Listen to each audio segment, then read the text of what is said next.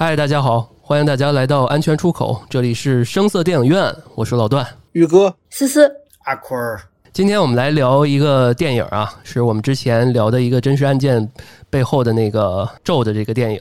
然后宇哥可以给我们简单的介绍一下这电影。对对对，其实这是一个声色电影院跟松花怪谈的一个结合体啊，因为之前是做了一期咒的这个真实事件，然后后来我们会发现这个电影其实跟那个差距还挺大的。其实不能说什么一模一样，只能说毫不相干吧。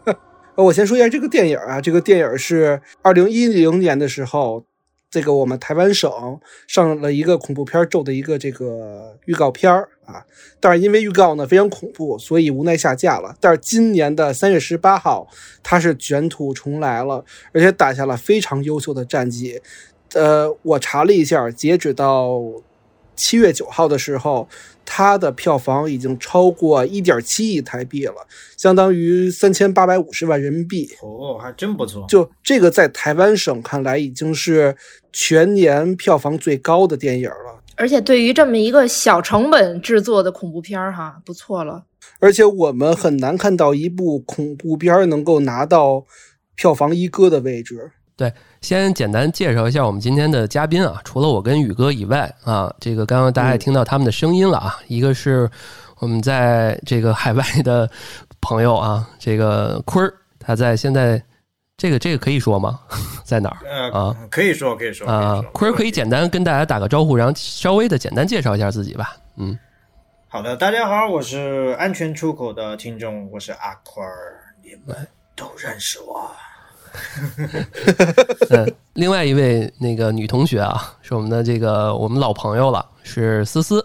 嗯，大家应该有听过，可能有听过我的节目哈，就是占星师思思。然后因为本身我也属于这个玄学行业的从业者吧，所以对于一些这个玄学行业的一些事情哈，包括一些命理的东西，呃，有一些有一些了解吧。所以今天也在这期节目出现了我。你看我们这期配置啊，非常的用心，对阵容非常强大。嗯，一个是占星师，一个是在泰国当地的一位粉丝。行，那我们正式正式开始吧。怎么来聊聊这个电影？我们就是还是由宇哥给大家梳理一下我们的剧情，然后在这过程中可能涉及到我们想讲的一些内容，然后就请两位可以给我们具体展开讲一讲。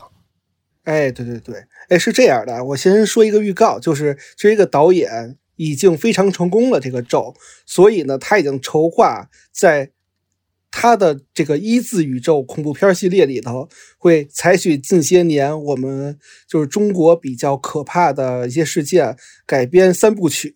他要策划他的恐怖宇宙，一个叫做烟，就是月字旁那个烟，烟鸡爪什么的啊；另外一个叫困，就是困乏的困；另外一个叫做人偶的偶。都会采用这个咒这样的这个手法进行拍摄，这是一个小的期待跟预告啊什么的，对。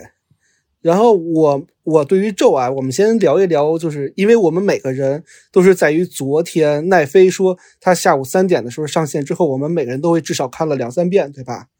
我们每个人说一说 对他的感觉，因为我先说一下，就是因为刚开始我在做这个案件的时候，我看了一些一眼咒的评分是八分之多，然后我今天看了一眼，它已经变成六点九了，然后然后所有六点九的评分里都特别搞笑，就是一分的评分里，一星的评分里面呢都是说，哎呀，如果看到我这个评论，大家都来祝福我一下吧，要给一个一颗星，对。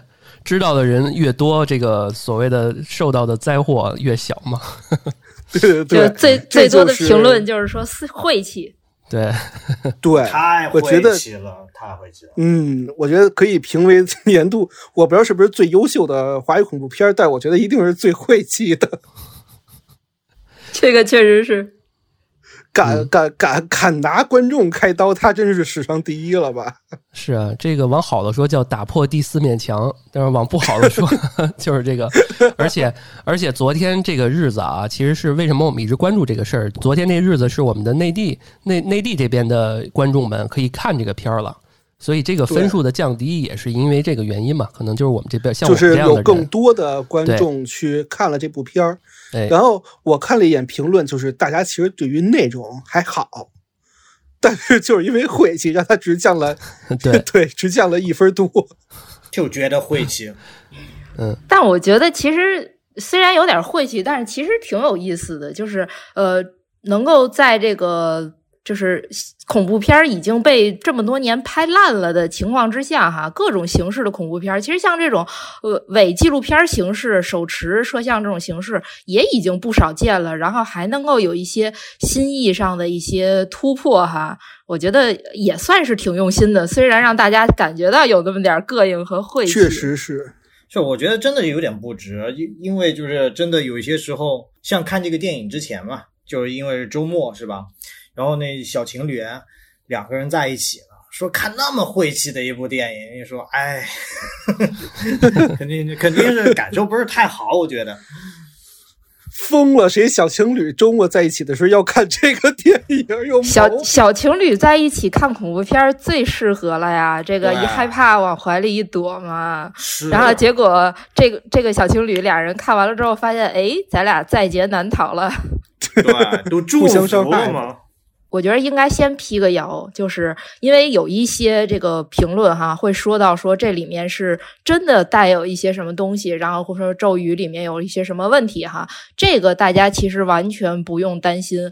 只需要考虑说你自己是不是呃喜欢看恐怖片儿，以及这个接受程度在哪儿。但是其实这里真的没有其他的一些因素哈，哪怕感觉到晦气一块儿，但是其实没有其他的怪力乱神的因素，大家这块儿还是不用太担心。这个像什么呀？你知道，特别像我们在群里看到说，哎呀，如果你不转发，你的家庭会怎么怎么样，就是这种非常缺德的。对啊，那种是刷屏朋友圈传销的那种的感觉，什么不转不是不是什么人那种啊，对对对，或者。说是什么？如果你转发，你今年会得到好运；如果你看到不转发，会什么与交厄运之神，就这种。这样啊，那个我先提前给大家说一下啊。首先这一期呢，因为我们涉及到还是远程录音。第一呢，嗯就是我们这个女孩子啊，这本来呃想的是一块儿录的，但是因为录的这个题材嘛太晚了话，所以也是考虑到这个安全的问题，所以思思也是跟我们远程录音。那坤儿就更不用说了，他在国外嘛，对吧？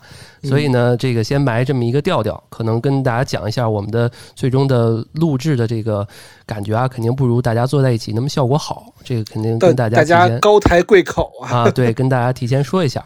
然后这样吧，接下来就是由呃，我我先说一下，就是这期我们是有剧透的啊，对，一这个定是有的。大家一定是得最好是先呃，看如果不敢看的啊，听我们这期也行。但是呢，我们我建议是别看，就听我们这期就完了，因为你看也是多一会，还不如他们听这期节目。呃，对对对，然后呢，接下来我们这么安排，就是由宇哥带着大家去梳理一遍这个整个的剧情，然后由这个嗯我们两位嘉宾来给展开去某些点，可以给大家讲一讲啊，他们的一些想法，好吧？那宇哥开始吧，来，我们说说剧情。好，那我们废话不多说，我们进入一个开头，大家听一下。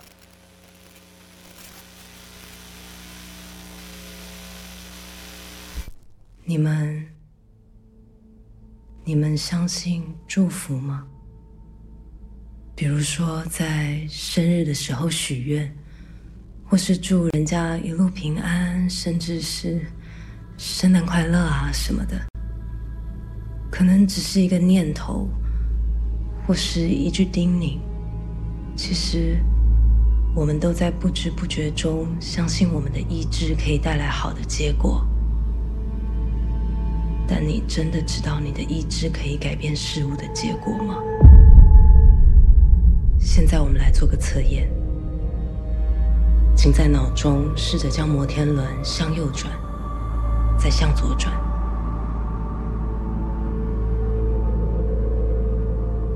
向左，向右，向左，向右。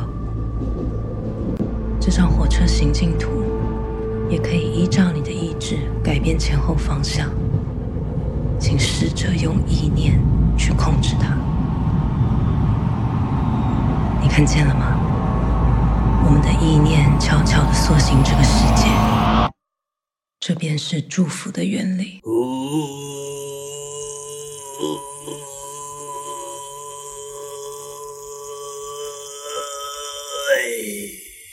哎，对，这个味儿非常对啊，这个是坤儿的厉害厉害，坤，嗯，给坤儿鼓个掌吧，坤儿的鼓掌鼓掌鼓掌鼓掌，非常有这个效果啊，戏剧效果。是嗯，然后无缝我链接先说一下啊，对对对，我先说一下，就是刚开始会有一个第一人称视角的一个人，呃，应该就是若男，我们的女主跟大家说说你相不信相不相信祝福啊，然后做一个测试，这个测试非常有趣，这个摩天轮向左向右转，这个时候我相信所有人都已经跟着进入这个剧情里面了，对，这是非常一个抓人的一个办法，就是做实验对吧？上来先让你做个小测试，嗯，对。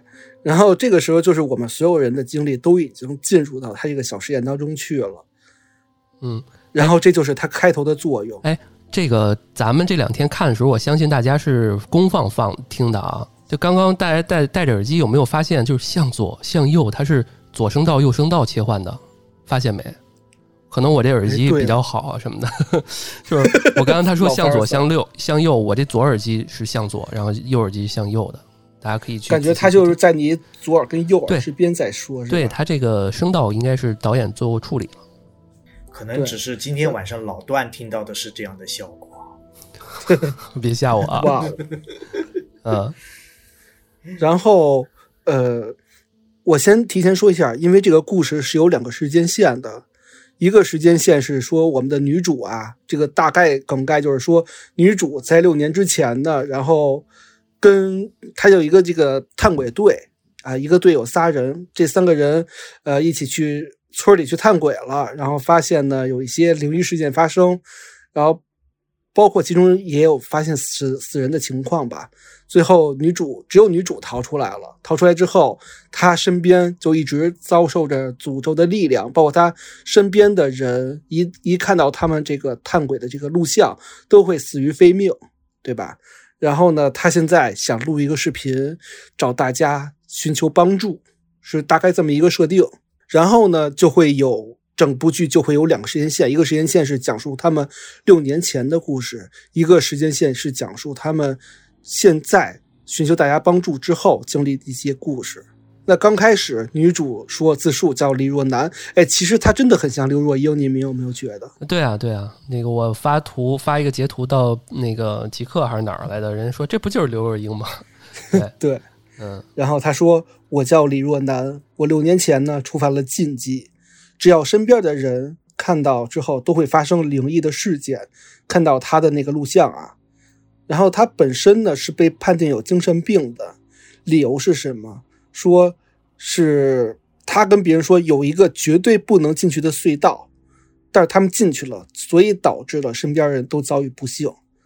就像你知道的太多，甚至你说了你自己的姓名，甚至你看到这个隧道的影像，你都会感受到有不幸的事情发生。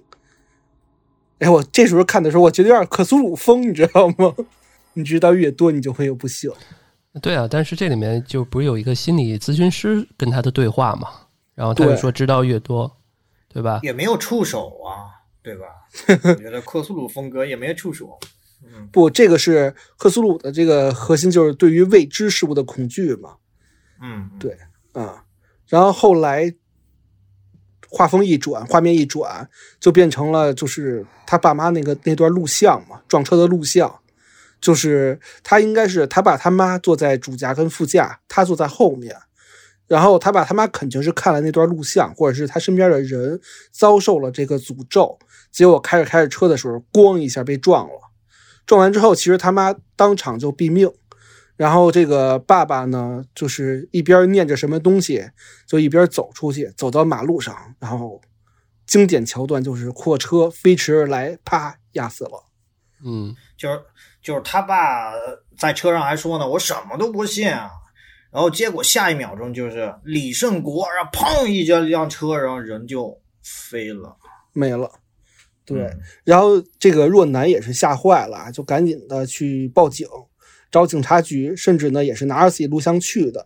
但警察刚开始说就是肯定相信嘛，然后就是肯定不相信他们这套理论，肯定相信科学嘛，所以、嗯呃，警察就是给他哄骗回去了，然后自己晚上偷偷看，然后这个时候的视角是非常的写真的，他是用这个摄像头的视角去拍下来的，发现警察看完之后都吞枪自杀了。嗯，对，对，是。然后这个尤时候其是这种摄像头拍摄的，就尤为的真实。嗯，非常真实。第一人称视角已经够真实了，还有一摄像头微的视角啊、真的是。然后后来画面一转，又回到了我们若男自己拍自己的 vlog 的那种视角。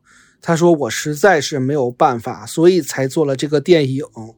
希望大家看完电影之后呢，都能帮我一起化解我女儿的不幸。”这也是我们觉得晦气的点了。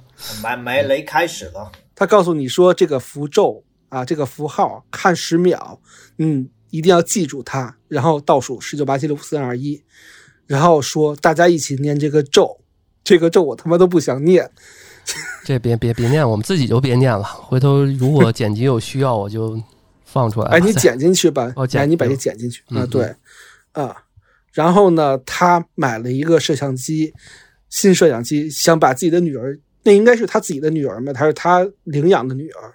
那是他的亲生女儿，他当时去去六年前去探那个神秘的地方的时候，她当时是怀孕了，然后之后把这个女儿生下来，然后但是一生下来之后，她就被认定为精神状态不稳定，所以认为她不没有能力去抚养这个女儿嘛，所以就把这个、嗯。呃，就相当于政府把这女儿放到了这种寄养家庭，然后对，嗯。然后现在她等于这个地时间点是认为她这个精神状态已经恢复的还可以了，可以去养育孩子了，所以这个就是说新生活，就是相当于把他这个闺女重新接到身边来接回。来。嗯，主要就是和阿元擦枪走火了啊！一擦枪走火，然后在那个房间里面，阿元的那兄弟都惊了嘛。阿东，阿东就说：“阿元，你怎么是一个渣男呢 嗯，对，这都是六年前的故事啊。我们？”回到、嗯呃，这个女主也是刚刚思思也说了，然后她把女儿就接回来了，结果第一天晚上就发生怪事儿了。嗯刚开始是玻璃被打碎了，然后进了一个是蟑螂吧，南方蟑螂果然是非常大个儿。对，嗯然后后来他把自己的女儿叫朵朵，他把朵朵哄睡之后呢，自己开始对着镜子就自述，啊，说我这个今天是我第一天把女儿接回来，我怎么怎么样。这时候啪一下灯就直接黑了，冰箱门也打开了，然后流了一地的奶，对吧？然后家门也开了，这时候镜头就是一点第一人称视角，他拿着这个呃摄影机就一直一直往前走。这奶是什么意思？这奶留了一留了一一冰箱的奶是啥意思？我一直在想，这有什么隐喻之类的吗？我觉得就是效果吧。哦，就是因为像奶瓶儿那样的，它肯定就是人手才能打开嘛。就是它不是一个，比如说哦我是一个杯子，杯子可能能碰倒。那如果要是说杯子洒在冰箱里，这个不奇怪。但是如果是一个拧上的东西，它开了的话，哦那一定是有东西把它拧开了。嗯，有道理是。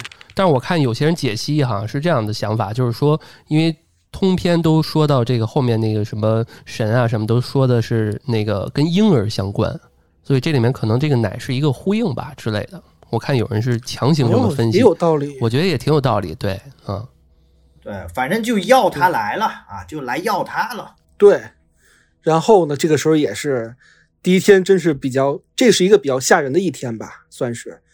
然后也是跟着镜头走，然后发现电梯进到家门口一打开啊，这种吓人的尖叫啊，也是都给到了。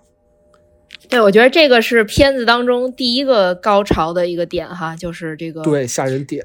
嗯，声音突然出来了。然后这还不是最吓人的，最吓人的是，然后你会看到他第一视角从走到厕所里，还要在床底下找女儿，就是咱们晚上上厕所跟晚上在床底下有东西这种梗，他都给 get 到了。特别昨天晚上我我起夜的时候吧，就是我家这个布局吧，跟李若男家那个差不多太多，所以呢，我我我我去上厕所的时候吧，我就脑子里面就浮现出这些熟悉的画面，然后就让我真的就是绝望了，啊、有有有点抖吧，有点抖，只能这么说了。抖抖还治尿不尽呢，没事儿。我觉得就是从，因为我看恐怖片看的特别特别多，从从小看恐怖片，然后所以我觉得其实他这点的设计哈，他其实从始至终啊，除了那个后面有一个部分稍微出了一点东西那双手之外哈，其实像他去拍一些，比如床底下，他没有去拍，比如说床底下你看到有一个脚，我觉得反而他拍了那个脚之后到落俗了。嗯，哦，嗯，是还是得留下一些悬念会好一些，是吧？对，一般鬼片里面那脚都不洗的，都挺脏的，就看起来挺都脏的不。洗。嗯，对而且你看这孩子也是被恶灵附身一样的，又挂在半空中又怎么样的，然后他画也是乱七八糟的，就让我有一种闪回到寂静岭刚开始的感觉，也是那个孩子各种消失，然后画画画 Silent Hill 就这种。呃，这个设定其实还是属于恐怖片儿比较常规的设定了哈，就是通常小孩儿会出问题，然后这个对，嗯然后画画儿什么的，这个也是挺常规的一个手段。也确实是因为这样，而且是因为什么呀？就是咱们不是通俗也讲小孩就是耳朵呃眼睛干净能看到，后面他也给到了这些镜头了，包括我们后面会讲到一个非常恐怖的一点，就是那个女儿让他妈牵着那个手，我操，那点儿有点儿。我一直觉得那点儿真的会出现一个人跟他妈牵手，有坏坏啊，对，有坏坏。嗯对然后这是第一个镜头啊，就是第一天白天，这个若男把朵朵接回家里的第一天，然后之后他会反复的利利用插叙，插到过去六年，再插回来，插到过去六年又插回来，这就比较乱。那我梳理出来之后呢，我打算先从六年前那个故事开始说起。大家这时候也肯定非常好奇，就是到底是因为干了什么事儿，去导致了这家 阴阳怪气成这样，对吧？对，干那啥了？对，六六年前，而且那个地道啊是什么样的地道，犯了什么样的禁忌，对吧？那刚开始六年前是我刚才也说了，这个若男跟两个男孩，一个叫做阿远，一个叫阿东，这俩应该是表兄弟是吧？对，表兄弟关系，嗯啊，一个村儿里的关系。嗯然后呢，而且女主是跟其中的一个人是好上了，刚才也说了，擦枪走火来着。然后这个他们建立一个呃，像 YouTube 一个频道叫“南能怪频道”，是一个探灵异的一个自媒体啊。嗯然后他们仨呢，刚开始开车去一个应该是这个男孩这俩男孩的一个家乡，对吧？去他们一个山村里，对。因为他知他们他们俩说他们的老家就有一个号称叫绝对不能进的地道，而且全程手机是没有信号的。嗯就他们刚开始说到这儿的时候啊，这个车就半路抛锚了，然后就经典的我们台湾省的这个省骂干干干干干。一下车的时候看到是车抛锚了，怎么抛锚呢？因为车的车胎里卡了一个佛像，我觉得这能他妈卡到车胎里去也是非常神奇。我我这这岔开一个话，我我觉得其实这个就是说明这个村子啊，它和这个正统的那些村子啊都不一样。他把这些正经的所谓的这些啊好的这些佛像啊什么，他都都给抛弃了，当当垃圾。我我认我认为是这样的一个暗示在电影里面，说明这个村真的是魂不吝那种感觉，就是他就是他已经背离了正道，是吧？对对对背离正道，我觉得应该是这么一个意嗯思。哦，然后到了那个村子之后啊，这就明显能看出来，这俩男孩肯定是在村子里长大的，因为过来一个中年男人吧，说是是他们的舅公是吧？是舅舅的意思。然后他们舅舅就说：“哎，你们来一起参加咱们村的祭拜了，很好。”然后看了一眼若男，说：“哎，我不是告诉过你吗？咱们村不能有外人，对吧？”然后这时候赶紧解释说：“哎，不是，这个人是女朋友啊。”然后这个时候来了一个老太婆，就像每个村都会有一个会给给别人看病、看手相的老太婆，可能思思到老了也这样。就是咱们的节目里头也有一个神婆啊，对对对，啊对，然后就过来去看这个若男的手相，然后看着手相的时候就点了个头还是怎么样，就说他能进，大概是这个意思。她如果不怀孕，是不是就不让坚决不让她进了，我我觉得这个应该是是吧？啊，我觉得也是，因为后后来的剧情是有联系的。为什么让他进？是因为他肚子里有孩子的原因。然后这个镜头到时候现在已经拉远了，然后发现这村子的每个人都站在村口练功，对吧？然后姿势呢非常奇怪，手背对手背那个一个手势，就真的我我我们模仿了半天，我们觉得手都快抽筋儿了。啊，就是就是台湾版的《非常六加一》，反正也也摆不摆不太对那种感觉，就是他们那个手势吧。然后当天晚上，舅公就跟他们做仪式，用那个香炉绕他们头一圈儿，问说你叫什么名字啊？然后他们就需要把自己的名字写在黄纸上头，交给舅公。然后呢，那桌子上那个符咒啊，就是我们之前片头说的那个咒语，叫“火佛修一，心萨乌某”这个咒语。然后他们信仰的东西呢也很奇怪，他们信仰叫做佛母。嗯，哎，有没有人普及一下佛母是什么？啊，他他这个他这个佛母啊，首先他呃。名字听上去其实很会像一些这个，比如说佛教，包括说密宗当中去有一些这些正神的一些佛像的名字啊。但实际上，其实我们去看一下它这里面的形象，其实它是一个完全创作的一个形象。那么这个形象的创作，其实我觉得它挺用心的一个点，就是它结合了很多宗教的这种形象的特征，比如说包括呃佛教一些佛像的特征，尤其是密。密宗的这种像的这种特征，同时呢，它还结合了像萨满，呃，然后包括说这个，哎，其他一些就是地方的宗教这种很神秘的色彩，然后甚至有一些恐怖的色彩，其实它是把它们集中之一了哈。所以这一块其实大家倒不用真的去带入什么宗教这个东西，它其实就是一个创作出来的一个形象。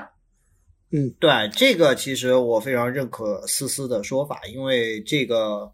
我看那个网上对这个佛母的一个截图吧，就是也包括电影里面也是。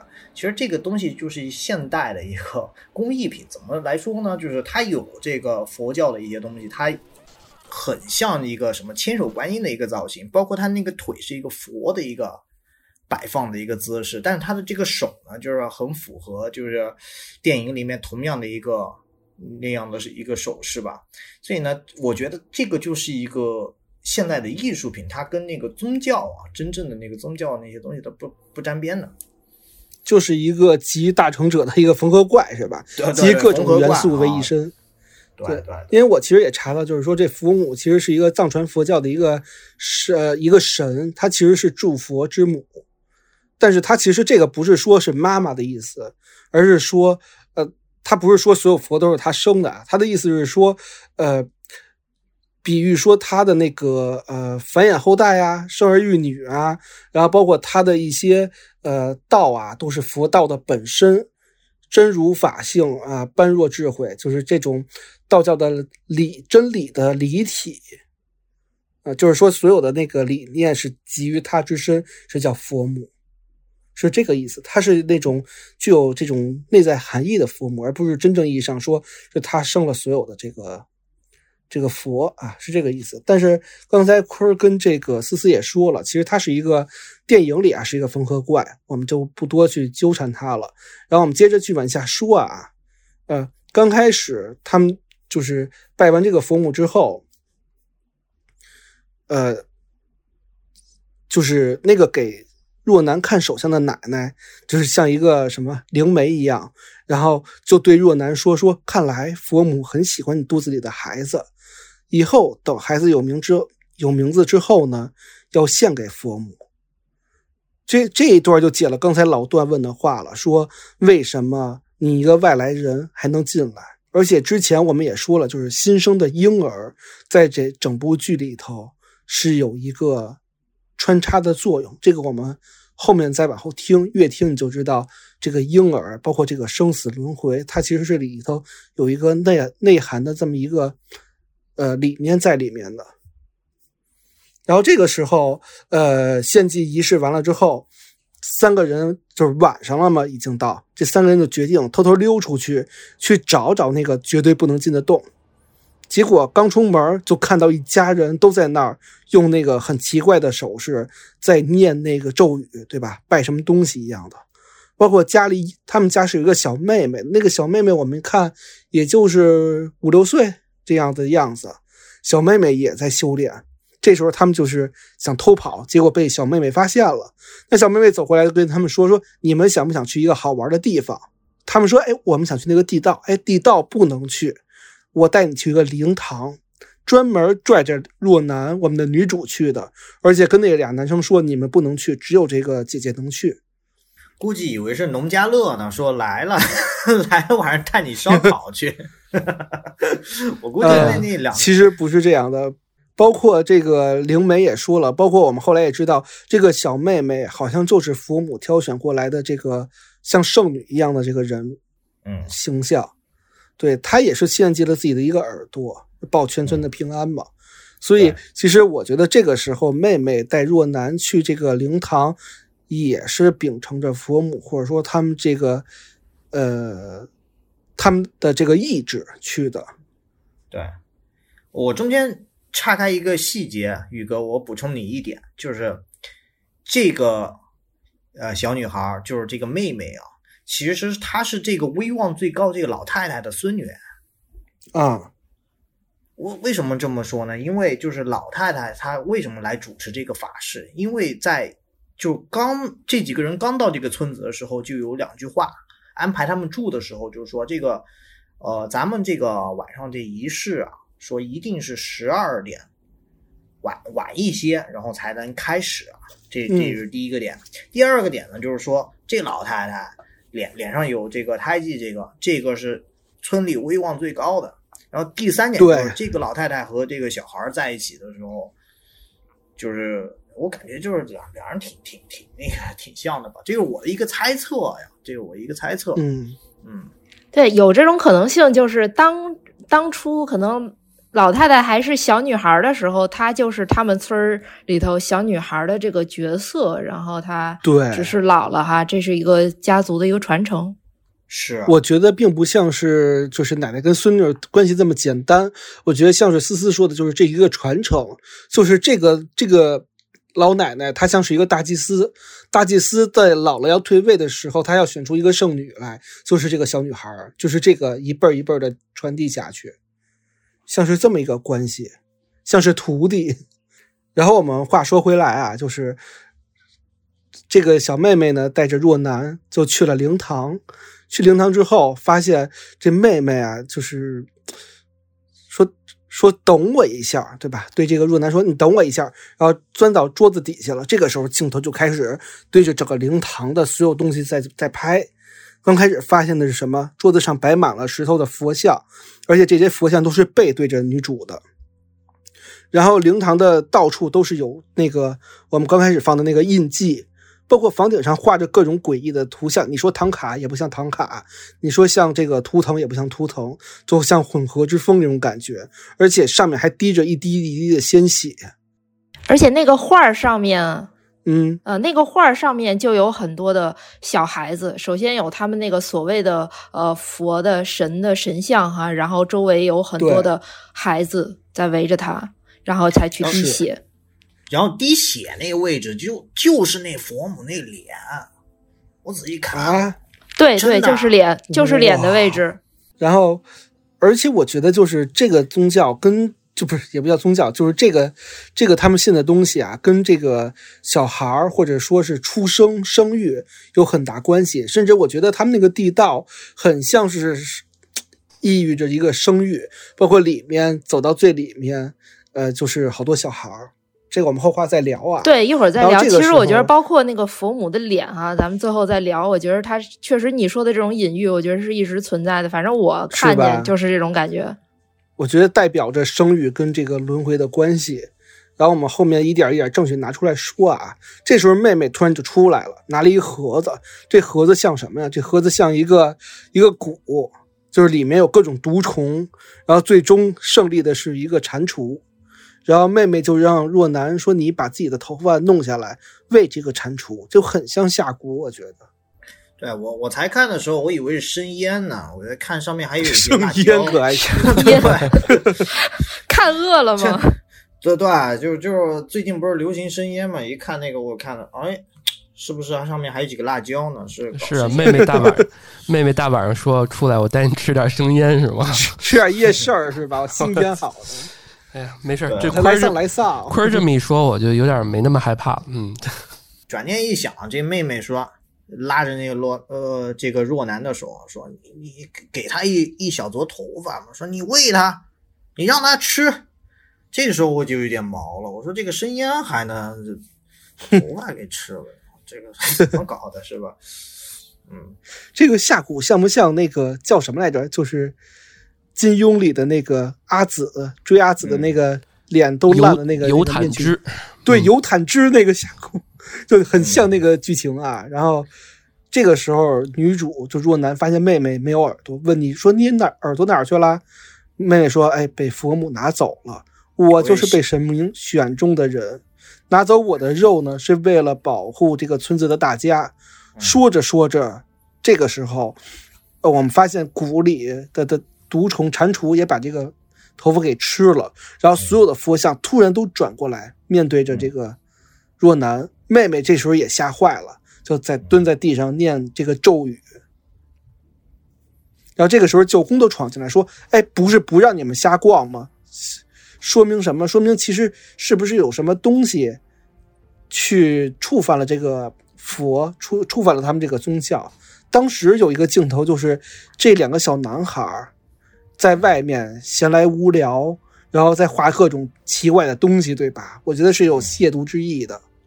对，其实他他俩吧，就是真的就是，嗯说实话，做大真的死去都不在乎，完全不在乎，他就觉得回老家了，那我就干干点那个，特别那个大眼睛那那那兄弟吧，真的有点那个，真的就是乱乱刻乱画那种吧，他们就是消磨时间，但里面我觉得就是一种引诱，为什么要让这个妹妹呢去来接近，就是说这个李若男？这个就是一种神灵的指示。其实这小孩是无意识的，我感觉就是嗯引诱他到这儿来投这个头发，然后来做这个一系列的这样的开场吧，就是一个引子，能把其这个东西给实到这儿就是，对，到这儿就是奔着若男若男那个孩子来的，我就觉得，对的，而且我觉得是有一种可能性啊，就是呃，他在用他头发让那个蟾蜍，其实在试吃，就是让这些神神魔哈说来你尝尝这个味儿，你喜不喜欢？对不对？是吧？哎，然后这个，然后尝吃完了之后，你看那些神魔那个像不都转过来了吗？然后就感觉、啊 I want you，味儿就是你啊，哎，I want you。试吃这词啊儿他妈厉害了。对，一尝五香的可以，就是这味儿。哎，我比较同意坤儿刚刚说的啊，就是有一段时间我对于这妹妹的她的这个大到底想干嘛，我是有点迷思的，对吧？你看她最后她有点像是我我一直觉得她是有些时候又清清醒，有些时候不清醒。对吧？对有些有些时候想保护这个若男，对吧？又有点这个，突然间又变了一个人，就很很奇怪。嗯，就是他有时候会被上身，但是不是一直在的这种情况。嗯，对，甚至或者我们可以说，他保持他自己本身的人格的时候，他是想让若男赶紧跑掉，或者说保护他的。但是他一转念，或者说，呃，他们当时的那个佛母的灵力一磁场一强的时候，他就被附身了。这时候他就没有办法了。嗯啊，是，然后这个时候舅公就来了嘛，然后就赶紧跟他说：“你们干嘛来了？要把他们带走了，也把他们锁在屋子里。”但是他们后续说这屋子锁的也没什么用，一开也开开了，不知道为什么。呃，之前跟他们就是堆满脸笑容的舅公也气愤了，也急了啊。若男这个时候也是不是很放心这妹妹，因为妹妹也被这舅公抓走了。然后趁着趁着这个舅公走的时候呢，又把门开开，一行人就去找妹妹去了。就准备说，哎，他们去地道看看。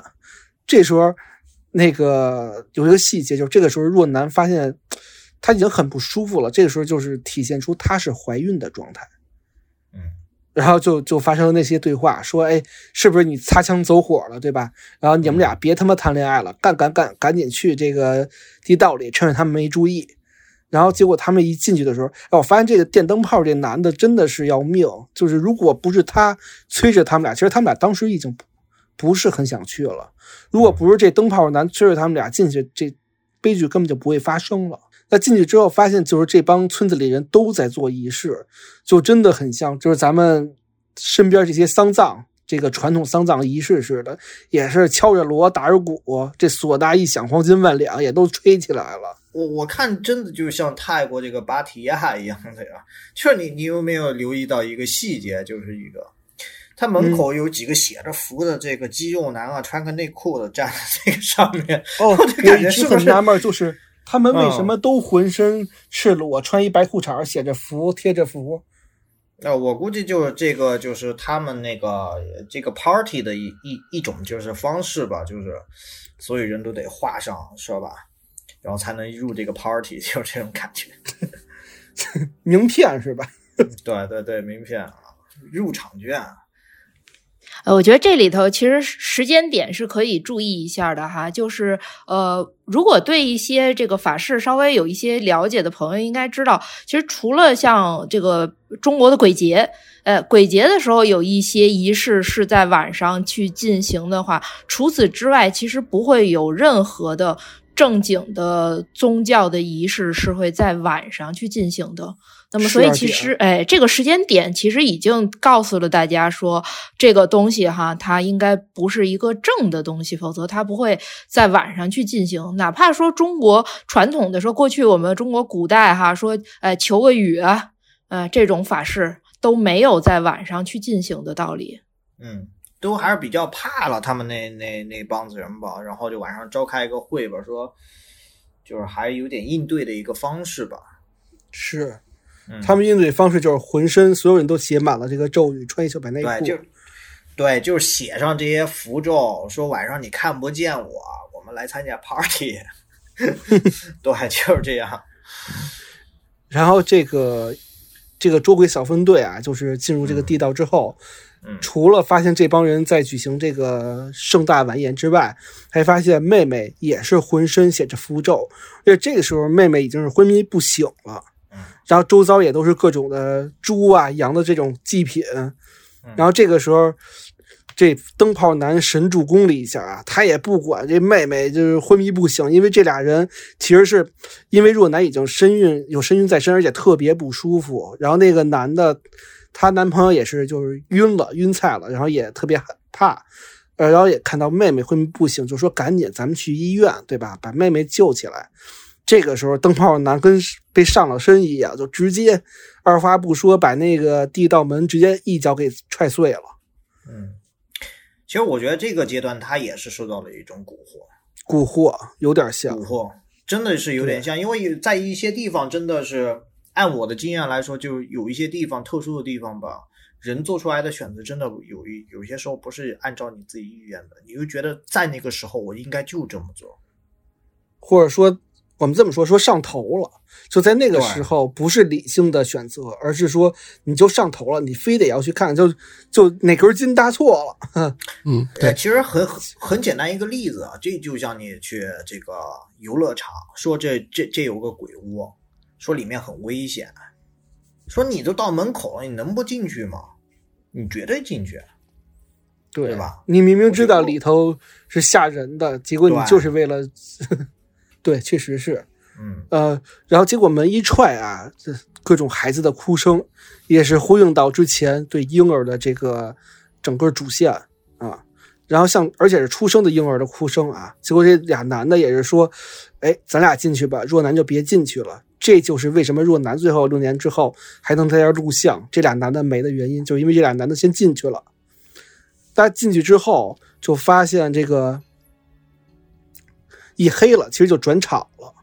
再镜头再回来的时候，发现若男一抬头看到妹妹满身是血，就淤出来了。结果灯泡男就是就是他们那个电灯泡这男的就疯着跑出来了啊，就不行了。然后男朋友呢，其实当时已经死在里面了，对吧？然后这时候自己情绪也崩溃了，就砸呀什么那癞蛤蟆也踩了，就别他妈吃我头发了，对吧？跟妹妹也是有点绝交了，就歇斯底里跟妹妹嚷嚷。然后这个时候想找出去找这个灯泡男阿元，结果发现阿元当时已经是不对劲儿了，嗯，就特别像丧尸片儿一样，一直说就是不要问，不要问啊啊，对，不要问了，不要问了，然后像丧尸一样追过来就咬他，结果追着追着自己也摔死了。嗯，我其实也也挺想问他的，我我想问他你叫什么呀，对吧？他们其老陈家他也叫袁，他中间肯定有个字儿，但是他陈阿叫什么元袁？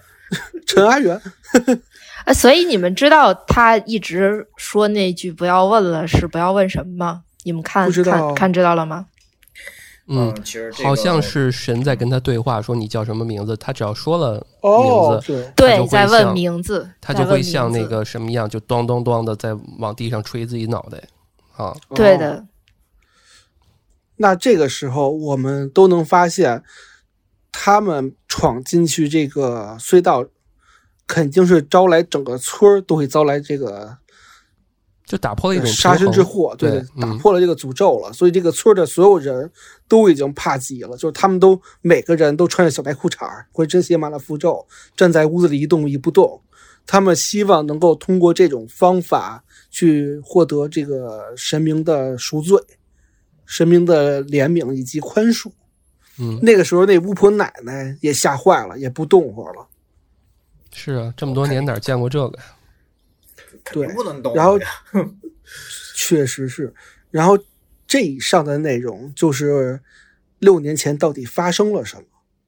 嗯然后发生了这些东西之后，然后若男怀孕生孩子，把孩子生下来之后，她自己一直受着诅咒，她也非常的精神不健康，所以她进了精神病院。几年之后，她出来了，她觉得一切都过去了，然后她回来第一件事是先把孩子接过来，对吧？她想过正常人的生活，然后发现第一天就发现这么多事儿，所以他录了个录像，希望大家能够帮助他。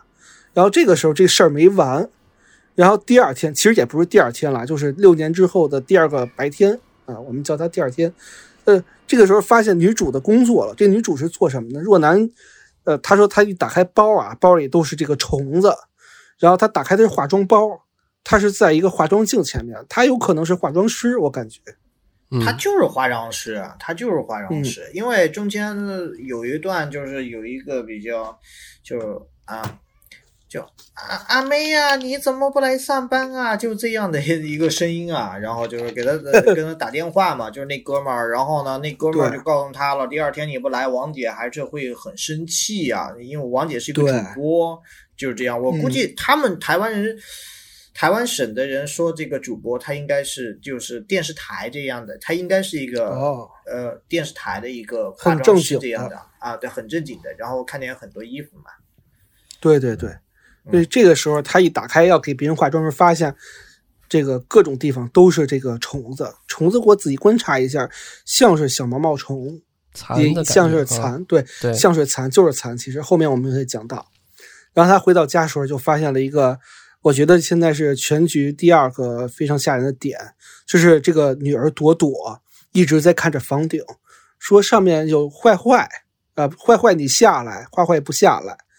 然后跟说跟他妈说说妈妈，你牵到坏人的手，他才会跟你出去。牵到了吗？牵到了吗？你再往上一点儿，这回牵到了。哦，这个时候我真的会觉得灯一黑，上面会有一个人出现，结果没有。然后若男就一直牵着牵着，想把他牵出门，结果快到门口的时候，这个朵朵就对着这个天花板说：“说坏坏，你别跑，你别跑。”说明这坏坏不想出家。不是有个黑影过去了，我仔细看了一下，有黑黑影哦又回过去了，又走过去了，就是在房顶的位置。对，说明这个坏坏不想从他家家里出去，嗯其实先这一段出失败。的话，给我是有一点非常深刻的一个，真的是冲击的啊！因为我之前有一些朋友，他是做这个幼教的，他们在幼儿园里面当老师。然后有一天，就是我那个朋友跟我说，他的有一个学生就是对着这个墙墙角，然后就跟他说：“这这里有东西，老师，你过来看，你就这里有东西。”哦，但是他他过去以后呢，但是什么都没有啊，就是这样的。他其实心里面也毛，我觉我觉得我，我觉得我也是挺毛的，觉得这个事情，我操，我觉得谁都谁都毛这个事儿。嗯嗯呃，然后我们话说回来啊，然后嗯。他们第三天吧，第三个白天，他再带朵朵回家的时候，发现那朵朵的那个玩偶那兔子啊就被撕裂了，嗯。然后呢，自己若男自己也莫名其妙流鼻血。然后这个时候就是我觉得第三个吓人的场景啊，就是朵朵在幼儿园里头，然后那个院长在拍朵朵，拍着拍着发现有一个黑色的烧焦的手就冲过来要抱朵朵，就那一块儿，我觉得还挺吓人。对，鬼影。嗯，然后回到家里，这朵朵也是跟若男说：“妈妈，我怕。”啊，若男就跟女儿说：“说如果你害怕的话，想三个你最喜欢的东西。”朵朵说：“我喜欢凤梨、兔兔和汪汪。”如果你害怕的话，想三个你最喜欢的东西。这个在后面也有讲。对，嗯，以后再也不能正视这三个东西了。嗯，对，对，然后。是我们六年之后的第四个白天吧，第四个白天是朵朵的生日，然后朵朵也是挺可怜的，想买条狗，但是若男不给买。呃，回到家之后呢，就是若男发现物业来找上他了，这物业终于出来了，这之前这电梯坏了都不修，对吧？然后物业突然出来说：“你们家楼顶上有好多神像，你到底要不要啊？赶紧给他给我处理了，给他搬走。”这个时候，他们俩在争执的时候，朵朵好像看到什么，还是听到什么，就一直往楼顶走。我们都知道，楼顶天台的门是锁着的。这时候走着走着，天台的门也啪一下直接开了，对自己开，然后就看到，对自己开了，就看到朵朵在天台边上了，跟空气对话，说现在呢，对吧？说要拿着什么呢？然后就慢慢自己啪一下跳下去了。结果过一会儿呢，没事儿。我估计啊是跳到就是下面楼层那个平板上了，应该不是摔死哦。没事儿之后爬上来了，哎，你是这么想拿了一把，对。大家我有两个，我其实当时有两个想法。第一个想法是这样，第二个想法是说，这个时候多多已经死了，而是被附身了。跳跳在那个平板上面，我觉得就是更相信要多一点吧，因为他如果朵朵死了。那么这个东西就无法延续下去了，这就不达成某种诅咒了。诅咒的目的是要什么？扩张、延延续下去。是的，嗯，而且后面的后续，我发现朵朵也没有什么特别，也有一些异常。我甚至觉得，就是佛母是选择朵朵作为更下一个人，有没有这种可能？对。而且我发现，就是。坤儿说的很对啊，就是他们不是要把每个人弄死，而是想把这个事情弄得扩大的很多。嗯，为什么这么说？音效是什么？那只是音效，什么咣一声，我看就是踩到就是二楼，其实它下面一层是那种铝合板似的那种，就会声音很大。哦，啊，对，就那种的声音。嗯，这块儿哈，我补充一个点，就是说，呃，我觉得这种可能性是什么呢？就是通常这种呃邪魔去选择一个东西去附体的时候哈，它不是一下成功的。它其实是有一个过程，比如说刚引导，哎，刚开始先是你能够好像能够感觉到它，然后你能够看到它，呃，然后这个东西，然后能够指导你的意识，指导你去做一些什么行为。但是这个时候，在刚开始的时候，其实你自己的意识还是存在的，呃，只不过你会觉得好像某一某一种神秘的力量驱使你会做一些你正常情况之下其实不太会做的事情，但是不会完全失常的状态。但是会一步一步的，哎，这个呃邪魔的附身哈，它其实是逐步的完成的。所以我觉得在这一块儿相当于是说，这个小孩子他在被邪魔影响的这个程度，已经比前面更深了哈。前面还是相对一是前面是看见，然后相对是抵触的，在这个阶段的时候，其实他已经被他操控去完成一些正常小孩子其实不太会去做的一些事情了。我觉得这个应该是第一次初见邪魔，就是第一次面对面的去沟通了。对，之前坏坏的时候还没有沟通，只是可能出现，这可能已经出现去见他一眼。对，然后这个时候已经沟通，而且驱使他刚开始是跟他对话，对吧？去引诱他、诱惑他去下面，去下面去下面一层干嘛呢？去拿了一把刀，拿把刀把旁边的这个上了锁的门一撬开，里头发现。整个天台的邪灵的神像都在里面，嗯，说明这个时候朵朵把这些神像打开了，把封印的门打开了。真的把我吓死了。那一幕吧，看着我有点非常的这个怎么说呢，汗毛发紧。他他那个场景特别像什么呢？特别像是泰国这边的一边呃一些这个什么白衣阿赞呀、黑衣阿赞啊，他们的家里面的一个布置，就是各种的神像放满了，然后就是打着这个红色的一个光啊，特别你晚上去的时候，阿赞是什么这样的一个感觉啊？阿赞就是老师的意思，上上师的一个意意思。是不是就是类似于这种，呃，佛教里的这种，比如喇嘛，或者不是，或者是那种呃，不是这样不是这样。这一解呃，嗯泰国的阿赞是这样啊，就是说，呃，首先他就是除了刚才说的这个意思之外，对，他是法师。那么阿赞和这些就是，呃其实你看，有些佛牌是从这个庙里的这种高僧出的，有些是阿赞出。那么阿赞和高僧的区别是说，虽然他们都掌握一些术数，但是阿赞相当于是他并没有是归于某种宗教，呃，他不属于哦宗教人士，他还是神下，信仰对他还是属于说是掌握一些术数技术的人。他是属于像术士、对，就是对的野路野路子这个感觉吧，就是差不多散修术士，散散。然后佛庙里的是这种圣光者或者是魔法师，有正规指导的。体制内的有编制的是吧？有编制的，他们是没哎，编制。对对对，啊有编和无编制的区哎别。那我想问一下啊，我是不是可以这么理解，就是可能这里面脑补一个这个隐藏剧情，就是说，呃，这个若男是请了法师或者什么，在天台这个地方把这个摄像机这东西给镇住了，暂时镇住了，是可以这么理解吗？我觉得完全可以这样理解，因为我觉得这这几年，我觉得若男的这个经济啊，一直都是很拮据。他不是他为什么不给他女儿买狗？他是没有钱。包括到后面的话，宇哥会说到一些细节吧，就是包括的这个对小孩儿一个治疗啊，然后一些买的一些东西。我觉得若男的经济是非常拮拮据的，嗯，这个是一点。所以他的大部分钱花到哪里去了？他花在这些上面去了。哦，对，因为这个，这个我们之前那个案件讲这案件的时候就是说嘛，花了很多钱嘛，嗯，对，对。哦，肯定是各位大佬都搞不定这些嗯。邪、邪灵吧，然后所以说最后才这给样。镇住了啊，暂时给镇一下啊，结果结果因为太强大了，然后把这个就朵女朵。啊，让朵朵去解除了这个封印，嗯，对，其实说实话，邪灵就是想要多躲，其实跟他妈倒是关系不大了，现在已经没太大用了。这个点上我埋一个彩蛋哈，但是这个我最后再说。这个是我看到豆瓣上一个影评上分析出来的一种猜测，这个就是说对于他妈种种的行为最后的一个分析哈。但是这个咱们埋到最后再说，这个还挺颠覆的。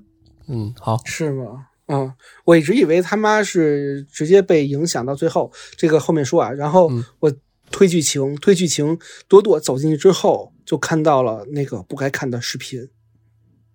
然后这个时候就念起咒语来了，然后虫子也都起来了，对吧？然后这个时候，朵朵身边的这个人也开始遭殃了。刚开始他领养院刚开始拍 VCR 的那个呃阿姨嗯拿着那个烫灯泡那个，就是我们做灯泡的时候不会把它拉起来吹起来吗？拿那灯泡的头就直接往嘴里塞，哎呀，真是多疼啊！啊，是，就塞嘴里了，就是对啊就含了一个真的灯灯泡糖啊，真的就是那感觉了。然后这个时候他自己若男也有点魔怔了，而且赶紧带着孩子去找医生。他觉得就是孩子会遭受不幸嘛，一定是这样，所以先去找医生，然后自己也魔怔了，开始往地下撒米粒儿。哎，我还仔细看了一眼，我觉得那个米粒儿，它不像是糯米，它就像是大米。哦，然后他有点精神恍惚，他这时候买肉的时候看他肉都在动嘛，然后法院这时候也告知他说无法领养了，要把他那个朵朵抢走。这时候他也是不顾一切，把朵朵藏在车里了，拉着就跑，结果被那个孤儿院那个院长那男的看到了，那男的结果是一情妇我，感觉像拉着这娘儿俩一起跑。是这么一回事儿，我补充一点啊，就是他让朵朵先跑，他上去收东西去了。对啊，然后呢，这这哥们儿就真的是鬼使神差的就走这个路上啊，说一看车里面是谁，定睛一看吧，我反正不会看车里面在干什么，但是那哥们儿看了，一看朵朵，所以他他就说了，哎，朵朵给爸爸开这个窗子，哎，朵朵把这个窗子给开了，所以呢，当时他是临时起意的，他想帮这个母女。对他其实嗯他的言辞、这点我没有办法说他是被蛊惑到的，还是说他真正是想帮这个母女的。包括你说的，我也不会看车里，就好多后面的镜头都是不可能你正常会做到的事情，就呼应到了之前是思思还是谁说的，就是有的时候你就是被影响，那个本不应该是你做出来的行为。对，那这个时候，其实这个院长他是真正出自于自己。后面说他是想真正做一个父亲，他看上他觉得朵朵很好，他要做朵朵的爸爸也好，还是他已经被当时嗯被诅咒到的朵朵影响了，都很难说了。现在，全片死的最冤的人就是他了，我觉得。对？他是唯一一个整个把剧情推下去的人，对，也是唯一一个就是真正在做好事的人，只有他一个。是是，真是只有他一个，结果还让若男后来给玩了。然后这个院长就带着若男就跑嘛，然后准备啊是找个道士驱邪，对吧？然后这时候又天晚上了，然后这路边为什么都是行尸走肉，我也不知道，什么挂电线电杆子上的，然后也是走着走着如出一辙，哎，车坏了，抛锚了，对吧？嗯，哎，这个地方，这个地方它不是普通的走着走着坏了啊！你没有发现，就是外面的场景一直是重复的。这个地方鬼打墙了，哦，对，一直在走一段儿路，一直在这儿绕，所以他们最后是发现了这个问题，就着急了啊，就知道，对，知道鬼打鬼打墙了，他们想破出去哈、但是最后发现车也嗯坏在这儿，跑不了。最后怎么解的呢？是念了那个咒语，对吧？嗯，是我我我估计是估计这个咒语可能也不是说要帮他们，估计也是说想把把剧情往下推。不是，我觉得这个嗯咒语是说有更大的力量去压制了这个小的邪力。啊，对，嗯对，可能只是这个他们这一片儿的邪灵盖不过那个那么大的那个。对对，而且收音机有一个细节，大家会呃发现没有，就是那个好像给若男看病那精神那个医生，好像也因为意外去就是死了、呃，自杀了，对对对啊，对对，自杀了。这都是相关人员都都有有问题了，都死了。对，就验证着我们片前说的，就是只要看了视频，或者说你跟被诅咒的人有关系，你都会遭嗯了解的越受不幸。多，对吧？对嗯对，然后包括后，然后他们就直接找那个道士了嘛，找了一个非常，呃，看起来非常法力高强的道士，一老头儿，而且还是这个两口子是吧？然后他们就是刚开始还挺搞笑的，我觉得他们刚开始封印那个带诅咒视频的那个摄像机嘛，然后摄像机上上面还有一个笑笑脸儿，那个 emoji，然后一起被封印了。最早阿元贴的嘛，嗯对对对，然后这个时候就是道士老婆就发话了，道婆发话了，说，呃，我们帮你封印了相机跟朵朵的这个诅咒，那你七天七夜啊，不许朵朵吃饭喝水，如果进食了呢，一定就是我们都帮不了你，不但帮不了，连我们两口子都要遭殃，你一定要做到，对吧？第八天回来找我们，然后若男就带着朵朵回家了。接下来是封印的第一天，这个时候院长啊，他也是豁了去了，对吧？豁出去了，他把相机直接拿走了，被封印的相机，然后说我会去查明真相，我只想是知道当一个真正的爸爸是一种什么样的感觉，然后就罗留下来朵朵跟若男在海边度假，这个放风筝、吹泡泡，非常快乐。他爸就一个人去独闯龙潭了，对吧？然后到晚上，朵朵也是发烧了，医生说：“哎，你得吃药啊。”然后当时这若男心想，肯定是不能进食，得打退烧针啊，所以希望这个医生说：“哎，你给朵朵打个退烧针，就别吃药了。”那这个小这么小的小孩啊，不给打怎么办啊？然后这个若男就自己看视频，自学成才，给孩子去打退烧针，结果打的是浑身起大泡。这就是封神第一天，然后之后是我们的第八个白天，就是封印的第三天。那孩子想起来说自己当时吃生日蛋糕非常的开心，然后这个时候多多的脚都萎缩了，你看给人孩子饿的这肚子都浮肿了，这肚子大，然后这个这脚都抽抽了，对吧？浑身起大包，汗的还是脓啊，流了一床。这个时候很关键的一点在于，这若男一看就于心不忍，买了一块蛋糕给多多喂了一口。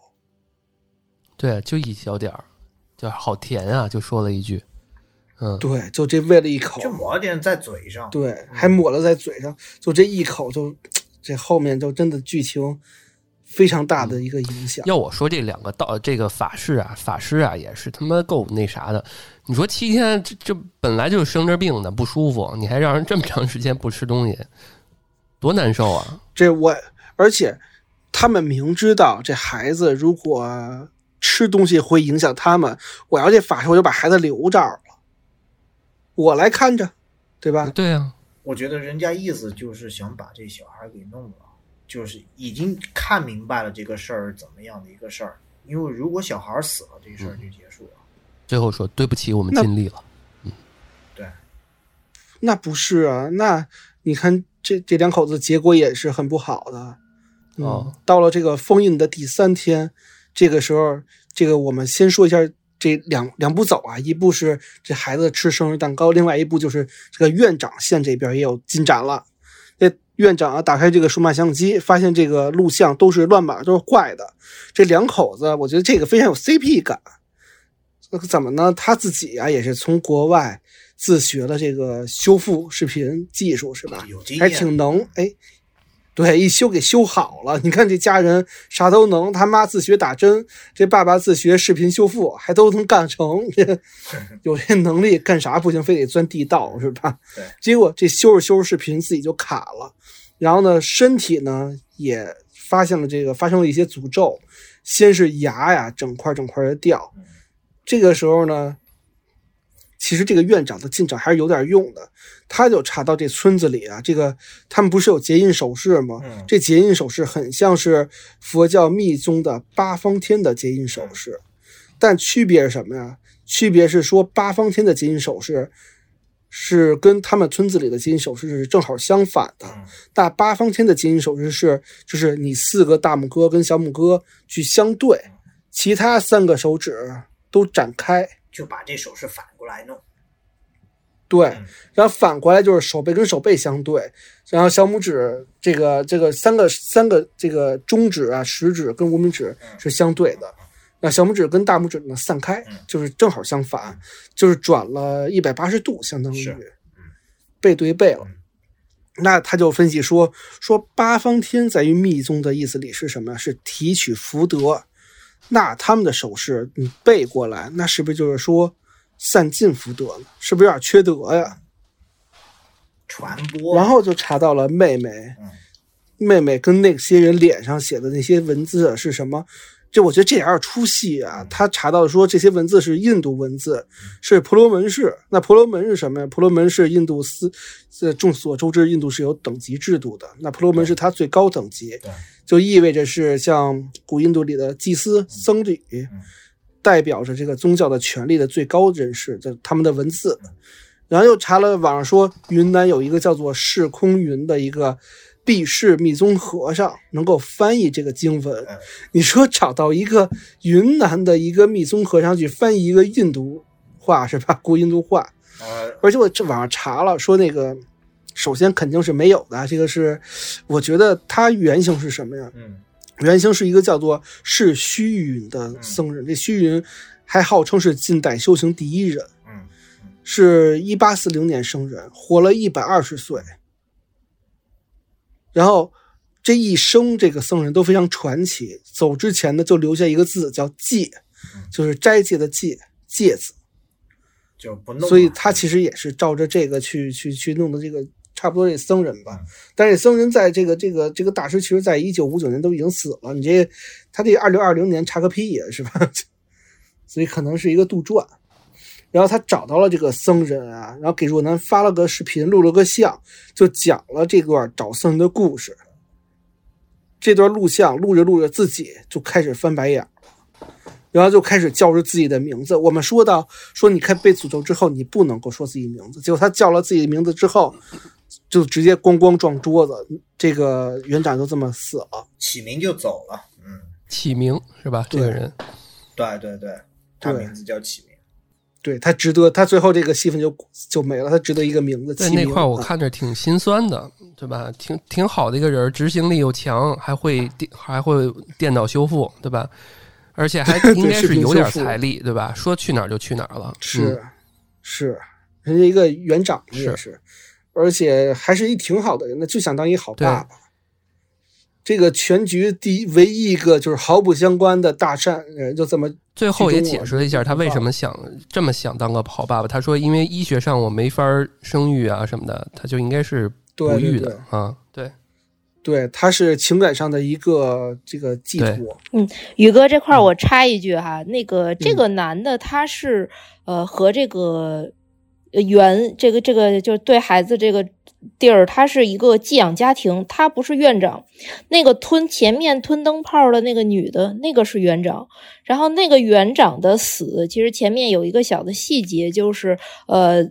朵朵刚出问题的时候，这个园长有托人给这个女主一个符咒，说这个是啥？他上，呃，他上山上去请的，嗯然后这个符咒被扔了，然后之后他就出事儿了。李若男当时非常的惊讶，说：“你给我这个干嘛呢？你给我干嘛？”就这种他，非常愤怒，对，非常嗯。然后剧情再往下推啊，然后就是封为第三天发生了很多事儿，先是这个妈妈喂着这个孩子吃了点这个蛋糕，然后就是这个男主 G G，然后是第三天晚上，朵朵浑身就出了血泡，然后若男实在看不下去了，就去找那个道士夫妇，我觉得这块儿挺吓人的啊，啊，去找一个道士夫妇，然后发现一片漆黑，直接就看到这道士已经跪着磕死在地上了。然后，而且他有一个细节是什么？是道士的前面有一个桑叶跟蚕，对吧？我觉得这个蚕也是挺有讲究的，后面我再聊聊啊。然后他就非常害怕若男，然后就他发现那个道士的那个那个道婆也背对着他们站在那个门前，就说：“你们是不是给孩子喂吃的了？”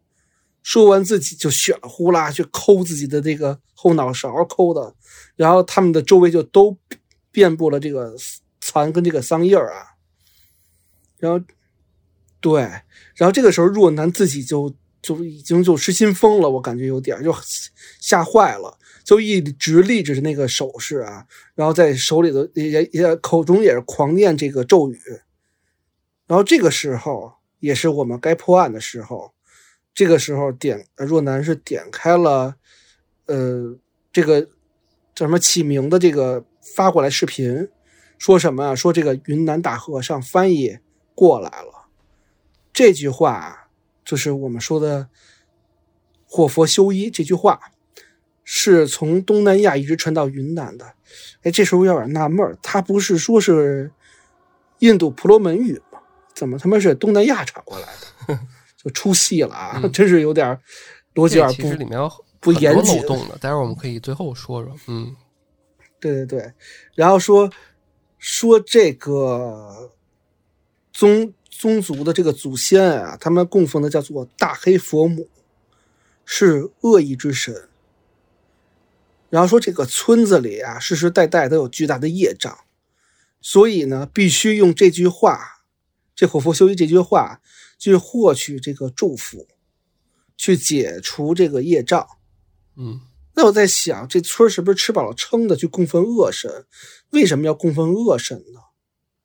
来，这里我给讲一下哈，这个就是其实，在很多地方的文化当中哈，他们都会去呃祭拜一些这种恶所谓的恶神，而且甚至其实这个神是加引号的哈，并不是真正的那种说我们说认为神应该是有功德的邪灵哎哎，好的，对，其实有一些是邪灵。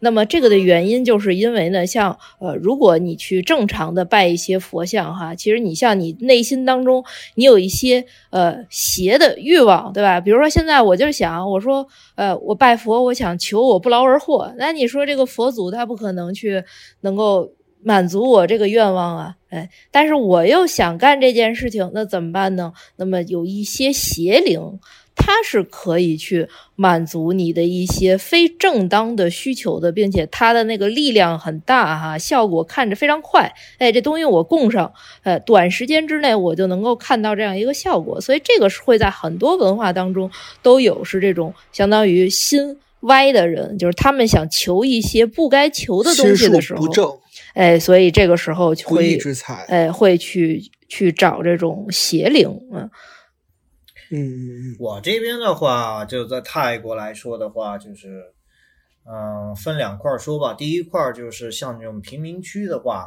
每个街区都会有一个集中的一个，像是像是这个国内的那种土地公公庙，但是它供的并不是土地公公，它供的是一个不可描述，这么来说，因为嗯。呃，当地人相信就是在这个地方的，他也不是佛啊，你你供奉他呢，他就可以给你就是保佑你的这个一个出行，因为泰国人非常讲究，就是你你出门的时候一定是要非常安全啊，然后包括什么，包括有些那个我们说的这个，嗯、单元楼这样的，就是公寓楼，公寓楼。在泰国呢，这个在曼谷这边的话，它每个公寓楼都会有下面都有一个这样的一个亭子，就是专门供人去供奉它。它其实也就是这样的一个作用，就用一句东北话，咱们就知道了，叫什么？叫做家仙嘛。啊，我觉得这个哦理是通的。保家仙儿似的啊，对对对，这个理肯定是通的，就是他保佑一方，嗯但是可能外面的人嗯进来他不太欢迎，他不喜欢，就是这样。那其实它的效益跟土地公差不多，也是保一方土地的平安。对对对，我我认为是这样的啊。嗯或者是有一些我们呃乡村会供一些那个火神庙、灶王爷，也都是大概这个意思。对，嗯，对，但是显然这个电影当中，嗯他们去供的这个东西并不是这么正的哈，它不是嗯单纯的这种对对对对保佑了。他他要比我和嗯思思说的这个东西要更在邪一邪一厉害一些。对对对，嗯嗯。然后这个时候啊，呃，我们接着推剧情，这时候就若男也是非常扛不住了，然后赶紧带着朵朵去医院，因为朵朵当时已经崩溃不行了。然后结果发现什么呢？结果发现其实是严重的脱水、营养不良。我操，废话，饿七天七夜，当时已经病成那样了，还还还还还饿七天七夜，是是谁谁都会脱水、营养不良，这一定是。还有全身弥漫性的这个细菌感染，就跟我之前说的这个咒的案件一样，浑身都是细菌感染，因为是不干净嘛，对吧？那这个时候视频也修复了，然后若男就看到那个清明发来的这个视频，视频里是什么呢？视频里也拍到朵朵。视频里其实这个时候看视频还有一个分镜是什么？是医院里头这个摄像头拍到朵朵突然走出来，这画面特别像《咒怨》，因为都是小孩儿，然后呢也都是黑头发，然后垂着走，然后朵朵就走到大街上，到时候也没人注意到，我也非常纳闷，为什么这旁边那么多护士，包括这个若男都没有看到这小孩儿啊？然后这小孩就走出去，多多走出去了，在大街上仿佛找什么东西，就一直找，走着走着发现一个全身写满符文的、穿着白色内裤的女人躺在大街上，然后多多就晕了。这一点儿，你们觉得这个人女的是谁呀、这女的，我我先说吧，这女的绝对是六年前那个妹妹。对啊，就是啊，这不用猜，这个最后医院不是都已经把那小孩给救了吗？他不是跟那个朵朵好像在旁边一个病床，嗯是是是，我我觉得最后是这样，为什么他会倒在那个那个地方，然后身上写满了符咒？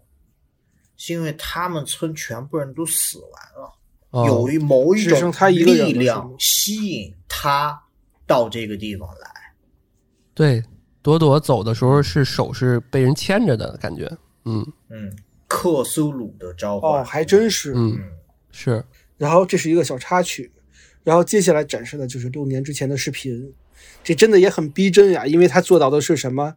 做到的非常像你在电脑前，然后他还有播放按钮啊，然后点一下播放按钮，然后呢，刚开始看到的是他们进到这个洞窟里面，然后供奉的都是什么肉啊之类的，所有的应该是六个盘子吧，我记得如果没错的话，这邪神每个里头都有一东西，嗯什么？邪神都不爱吃素啊，都是喜欢来点荤的。对，对，然后都是肉什么的，然后拴着，拴到中间是一个小佛像，但是我怎么记得它六个不是满的，是有残缺的似的。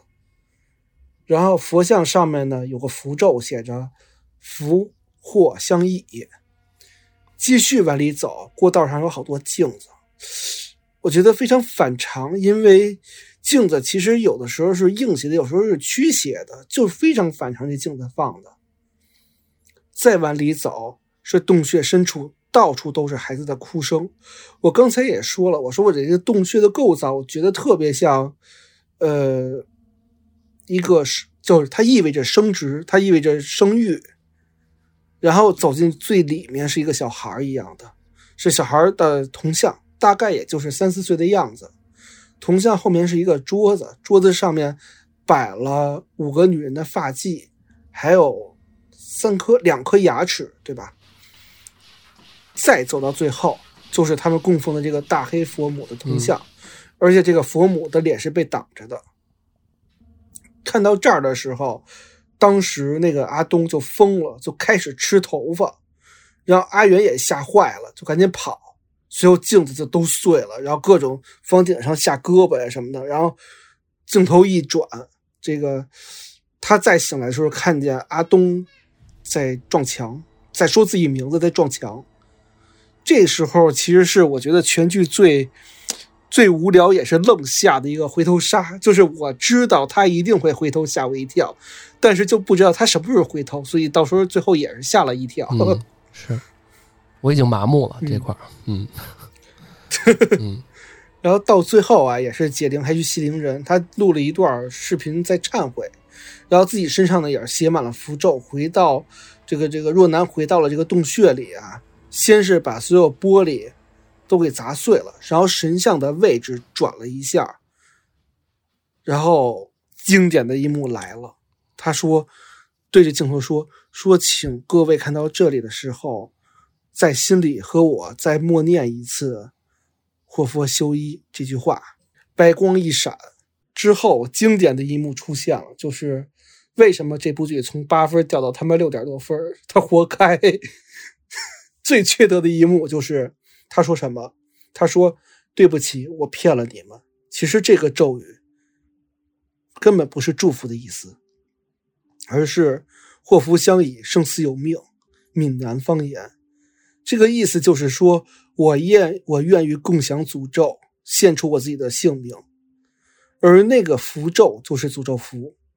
为什么我要这么做？因为只有更多人承受这个诅咒，这个力量才会被稀释。当你看到次数越多的时候，你记得就越深，这个诅咒的力量就越大。符咒的中心呢，就是佛母的脸，所以才把脸挡上。给你们拍是因为希望大家一起看到，这样就可以帮朵朵分担一些诅咒。然后到这儿的时候，我觉得最缺德的一点是什么？是如果你都是抱着这种必死的行为了，你他妈自己把眼睛蒙上了，让所有的观众去看这佛母的这个面罩，我觉得真是他妈绝了。自己大姐把眼睛蒙上了吧，自己不看。然后王姐怼着镜头，缺德带冒烟了。对，我操，真是他妈缺德孙子到家了。就是，这就是为什么所有人，包括我老段，我们四个人，包括我们群里的人，所有人看完这个，包括豆瓣的上观众，八分到六分，只有一个两个字的评价叫晦气。就是他是现在这他妈导演是唯一一个敢把所有的观众 玩了一遍。对，而且他揭开脸的时候，那个宇哥，你可以描述一下。我没描述啊，因为我知道他一定会揭开，所以我没看。对，我说啊，你没有看佛母的脸吗？啊，对呀，我为什么要看呀？我知道他一定会这么干的。啊，我觉得这个这个很重要。他揭开脸，因为一般哈，大家都觉得说应该是一个什么狰狞的面目，呃，或者是说一个什么滴血的一种东西。我觉得这个都是在正常的预期里面的。但是其实他揭开之后，那个其实是一个水晶洞。就大家有没有见过那个紫水晶的那种洞啊？里面是密密、啊密密麻麻的那个水晶，呃，但是一般的水晶洞它是长的，是大的，它这个就是一个圆管儿，让你感觉到很深邃，然后加上那种深紫色，又带有一种莫名其妙的恶心的感觉，再配上那种声音，一下在他揭开的那一瞬间，所有的声音出来了，所以那一块是真的，我觉得是是真的晦气的那种感觉，就不光是被导演骗了哈，你当时隔着屏幕，你能感觉到好像一些不太干净的东西。真的有那种冲出来的感觉。那么从这一块儿，我觉得也是，其实印证了刚才你说的，就是它其实在和某些生殖的符号再去做一个链接。因为你看这个洞哈，这个洞其实它是很深很长的，而那个佛母的脸，它是就是圆形的一个管状物，然后很深很长的，所以大家应该而且里头还还有那些皱巴的东西。哦，对，包括跟孩子的这种声音哈，所以我觉得这个它它是有这种含义在的。其实我和思思的看看法不太一样，我我认为那个不是一个水晶洞，那这个我就要说到一个呃概念了，就是我认为那个是一个是一个肉体，我不知道这个有点像蜂巢这样的一个概念，大家能明白吗？哦，它不是说就是咱们的这个人身上的这个肉体，我个我认为它是一个虫子的一个生物体，大概是这么样的一个感觉。它不是一个水晶的，这个造型的话，完全是他们这里头是一个一个的虫卵是吧？对跟那个虫巢里面是密密麻麻的虫卵，它是一个生物体构成的。我我我我我这么说，所以他们一直这群人在供养这个所谓的打引号的这个东西到底是什么呢？我认为是一个虫类，我我我这么来理解的。它哎，我觉得也有这种可能性啊。对，然后下面那个基座只是说就是一个像祭台一样的这样的东西，然后上面的这个头部是一个核心的一个。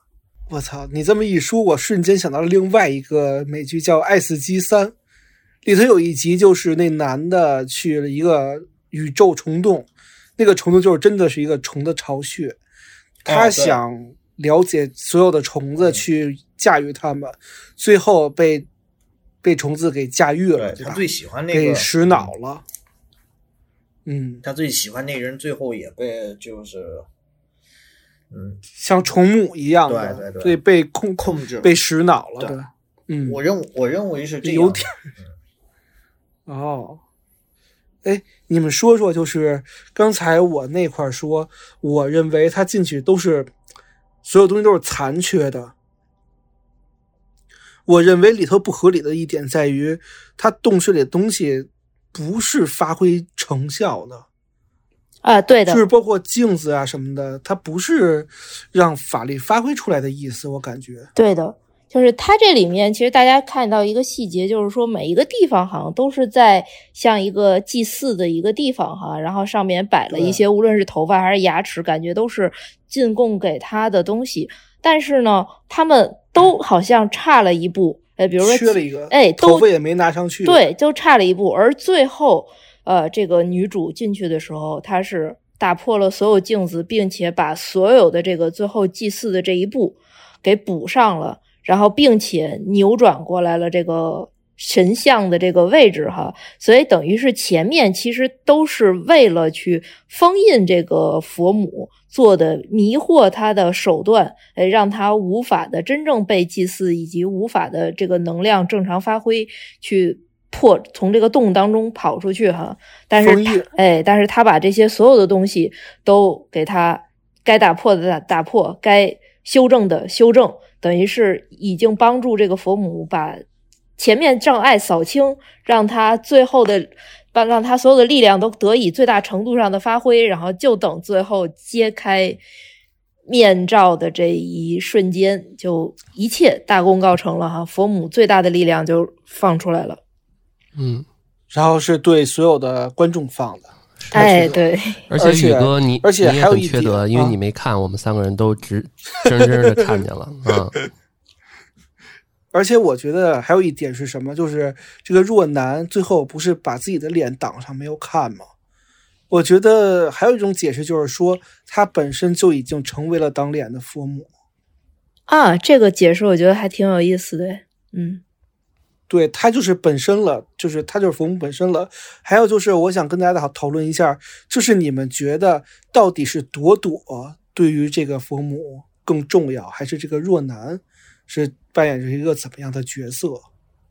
嗯，其实这块就是我刚才前面要说的，其实有一个反转的一种可能性哈，当然是一种可能性，就是说，其实咱们整个看这个剧的过程当中，会觉得这个女主作为一个母亲，其实她会有很多不太能理解的行为以及怪异的这种情况哈，比如说她知道在六年之间，她如果做了。法事真的把这个恶的灵封住了，把诅咒封住了之后的话，那其实六年之间不应该身边的人还在不停的发生不好的事情，但实际上没有停止。那么在这种情况之下，他依然把孩子接回到了身边。其实他应该是可预见这个是有很大的风险性的，以及咱们刚才咱们说一个细节，就是说这个院长帮他去求了一个福哈。然后他就是扔掉了这些事情，哎，其实包括说他会把那个那个男的，就是还不错的那个男的这个事情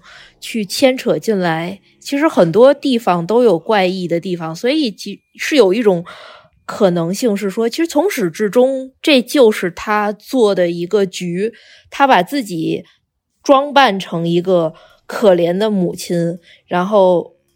因为想拯救孩子，所以对大家发出了这样一个求助。那么，普遍人的这种善良的心态，对于一个正处于困境的母亲，想救助孩子的母亲，通常都是愿意去相信的。所以这，而且还有一个迷思，就是为什么只有他没事儿？但是他最后死了。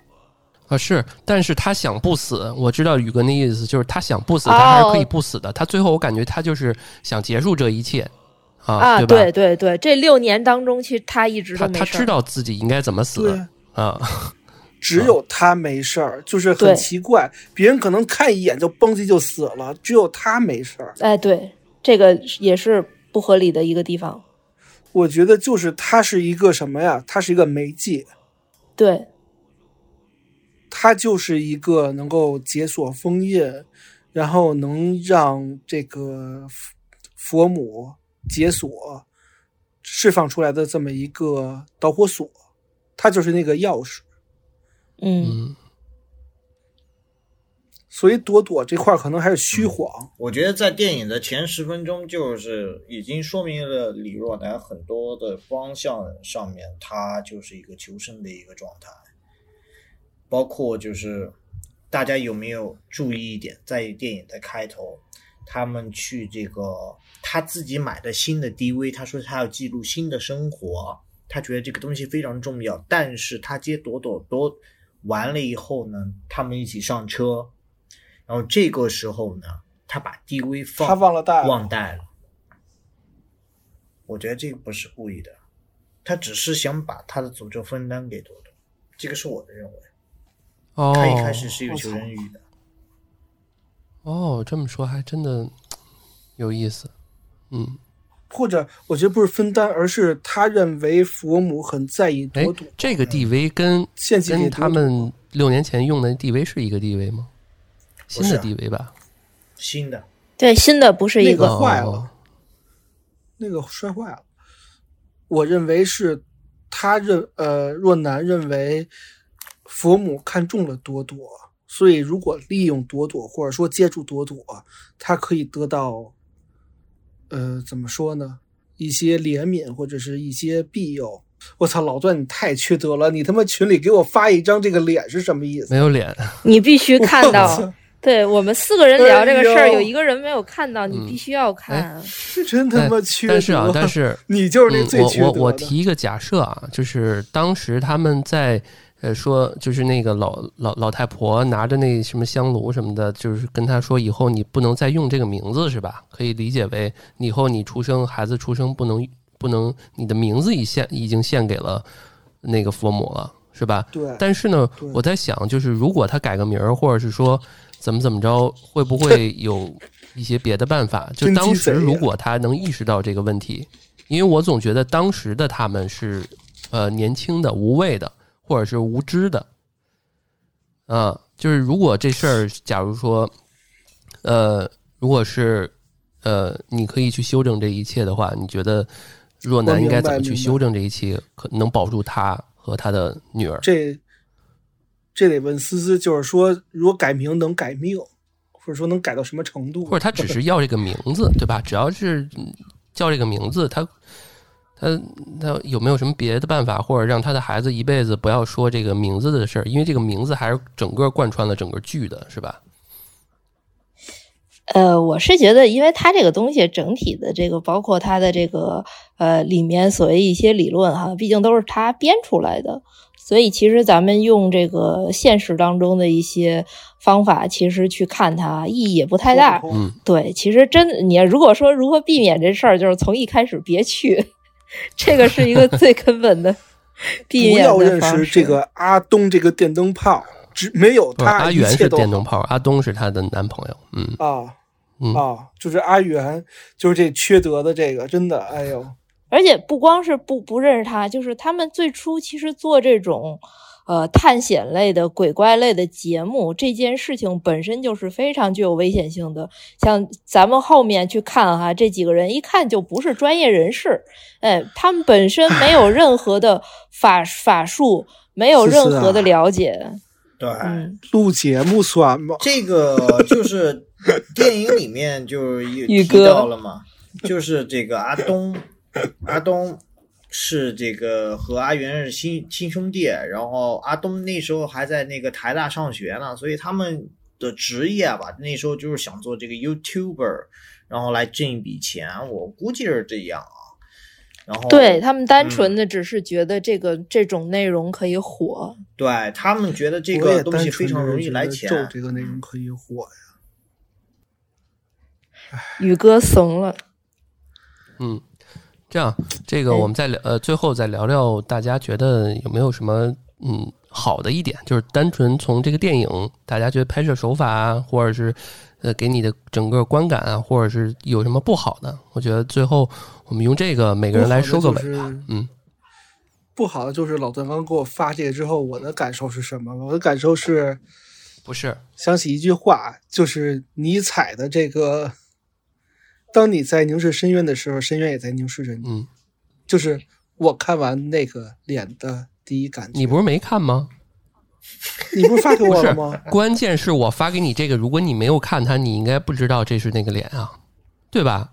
是这意思吧？因为我发的这是紫这个紫金啊，洞对他发的，他给你发的不是截图，啊哦，不是啊，那谢谢啊，但我跟你说，就 我还以为是。但我跟你说，就跟他一样，一模一样啊，就是没有一模一样。没有这个紫色，所以我为什么要查一下呢？因为思思既然说了，我就在想是不是真的很像，结果是真的很像。你看到它，你就知道那个东西长什么样了，这就长这样，哎呦，我以为你给我发的就是原来的，哎，行还行，就。长这样，还行啊，还行。到时候待会儿再自己别别再看一别别别遍，别啊别，拉黑了拉黑了拉黑了。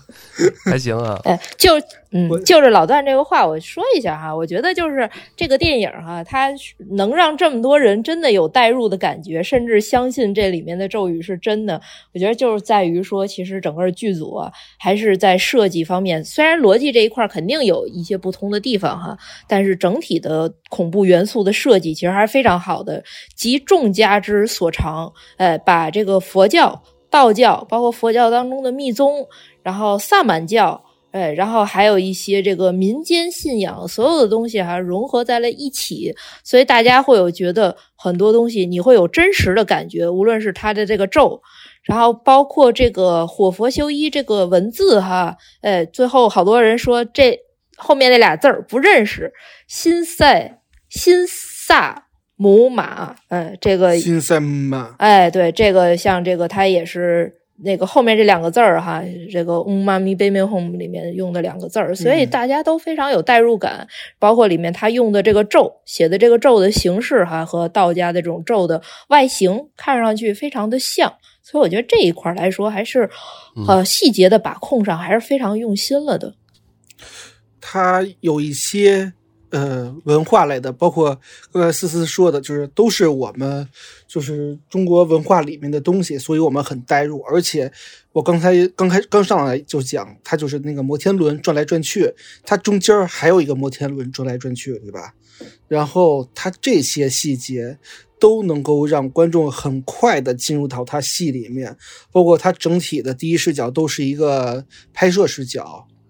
包括有一些小的摄像头视角都非常真实，但有一点我觉得他做的不好的是什么？就是他刚开始穿插六年跟六年前跟现在的这个穿插有点太多了。他其实呃穿插了四回，是有点乱。我我也不太喜欢这种，看着累。嗯嗯，看着累是太累了。但是其实。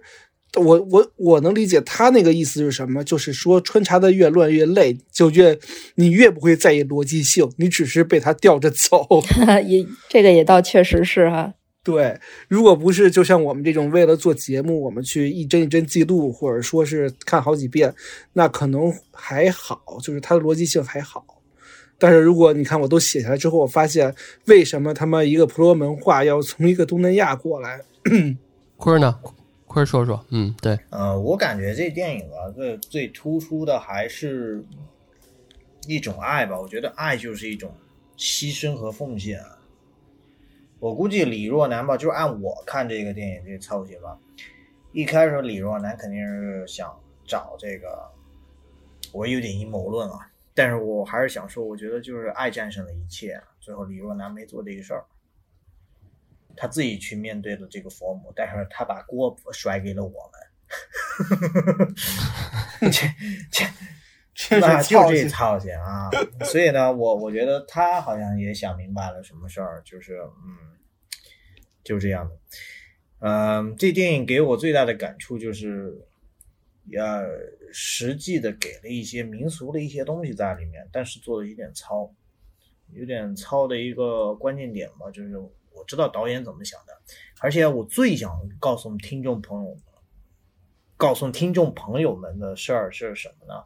就是里面的所有的首饰，包括那个像，然后包括放东西都是假的，都是假的。你你们你们仔仔细看那东西，小太阳花，开心吧？然后那个水晶洞是吧？然后呢？头发其实没没没什么太奇怪的一个东西在里面，都是假的。这个电影大家不要觉得太晦气，就是当一个玩闹看一看就行，就这样。嗯，哎，不过我觉得说到这儿哈，电影虽然是假的，但是呃，我觉得其实很多恐怖片它还是给我们传递了一些东西是有一定意义的。在这里其实我会哎，所以我想说几句。对，第一个首先就是说。敬畏之心，咱们一方面啊倡导相信科学，但是另一方面，对于自己不熟悉的这种东西，呃，涉及哎涉及到民俗，涉及到宗教，涉及到这些跟玄学相关的领域，尤其是这些呃更更更更神秘、更更可能偏一些的东西哈，呃，不要去过多的去接触。呃，所以其实这个呃，我之前这个叫说到话外了哈，就是看到说。呃，大家玩那种现在不是剧本杀很火吗？就说这个灵灵异剧本杀里面啊，说其实挺有危险的。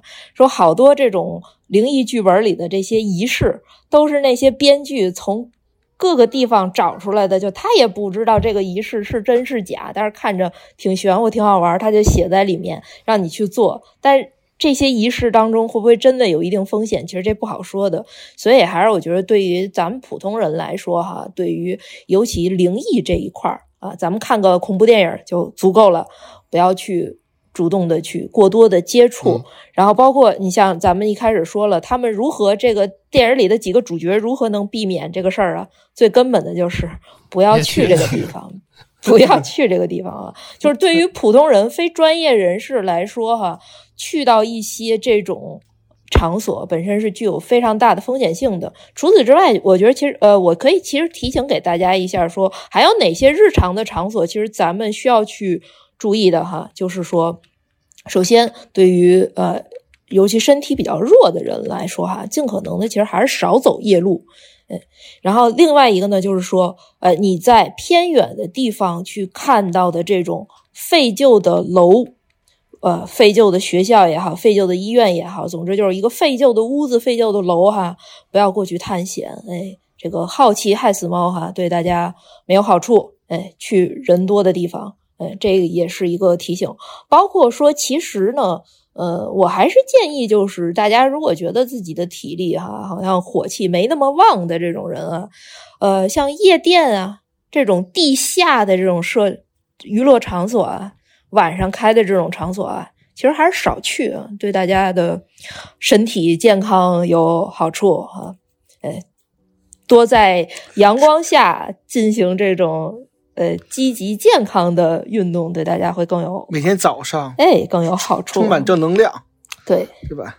对，这你像我之前，嗯，我之前玩了一个比较半灵异的剧本杀，是他妈在地下车库里面，嗯就是他们租了一整层的百子湾底下的地下车库，就嗯特别阴森，而且那还是之前是一个恐怖的密室改的，嗯就真的都绝了。玩完之后十二点以后了，然后还有还有一点哈，就是提醒一个，就是什么呢？其实你看它这个呃，我们刚才在聊的时候，就是这个剧里面的这个村庄，他们为什么会受到这么多年的诅咒？这个那个高僧其实有解释过哈，就是他们的祖先，哎，当时是因为一些欲望，呃，希望这个东西能够满足他们的这些欲望，但是后面被反噬了，哎，专业术语叫反噬哈，就是遭到这个东西的迫害，因为它的力量太大了，而且它本身不是正的，哎，所以它会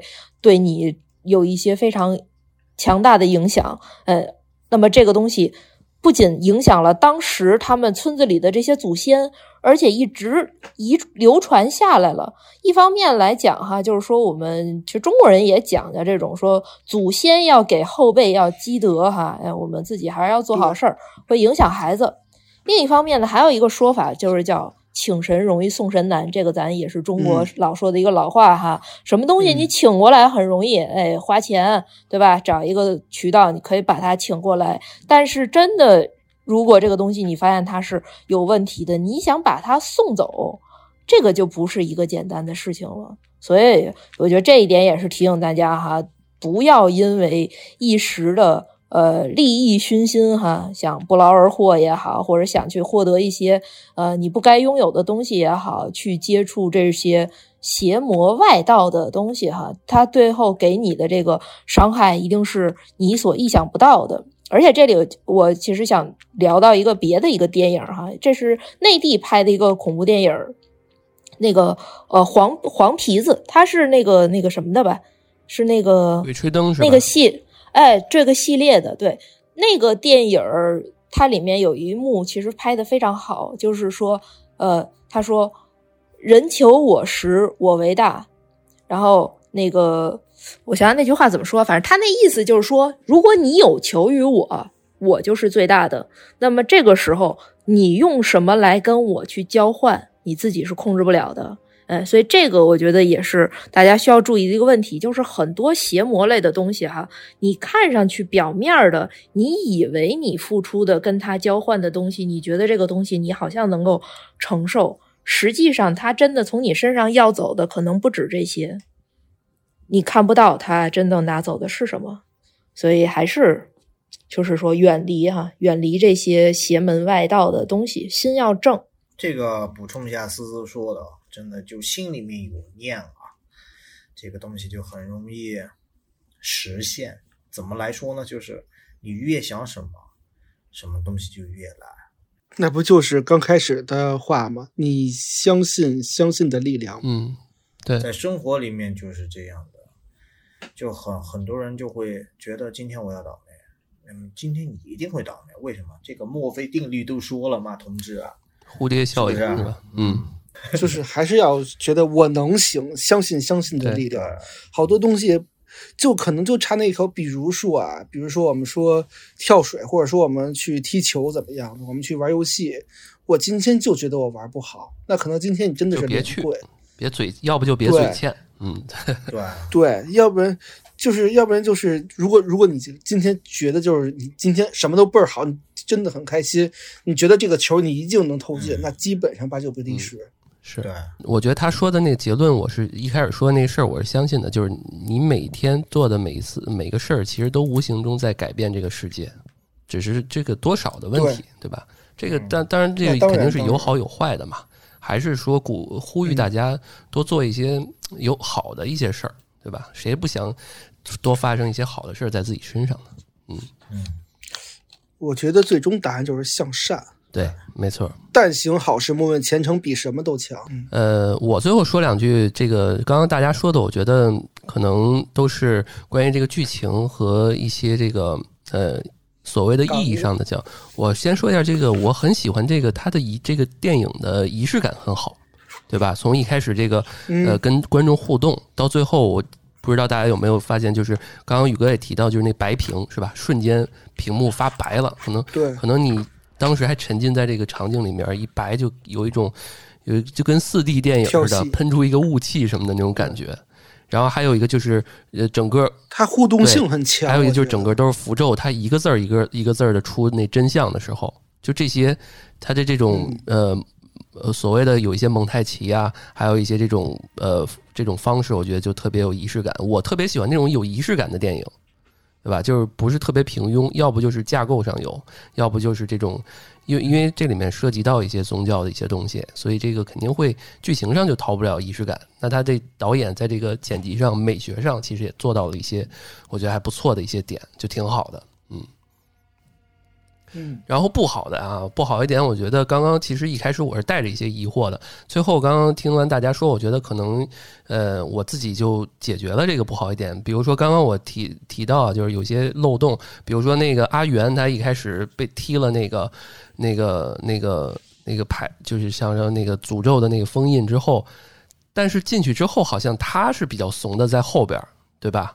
然后那个她的那老那个男朋友好像在前边还挺勇猛的，然后又拿剪刀割这割那的。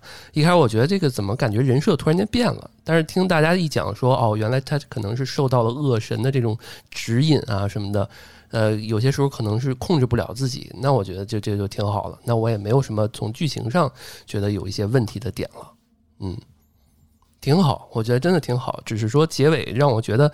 嗯，就是走亲情这一块就挺没有意思的。就比如说最后若男说说这个突然一白屏说哈，原来你们都被我骗了，就完了。我觉得就到这儿结束，就不后边不要解，哎，我也不要解觉得是谜，，对吧？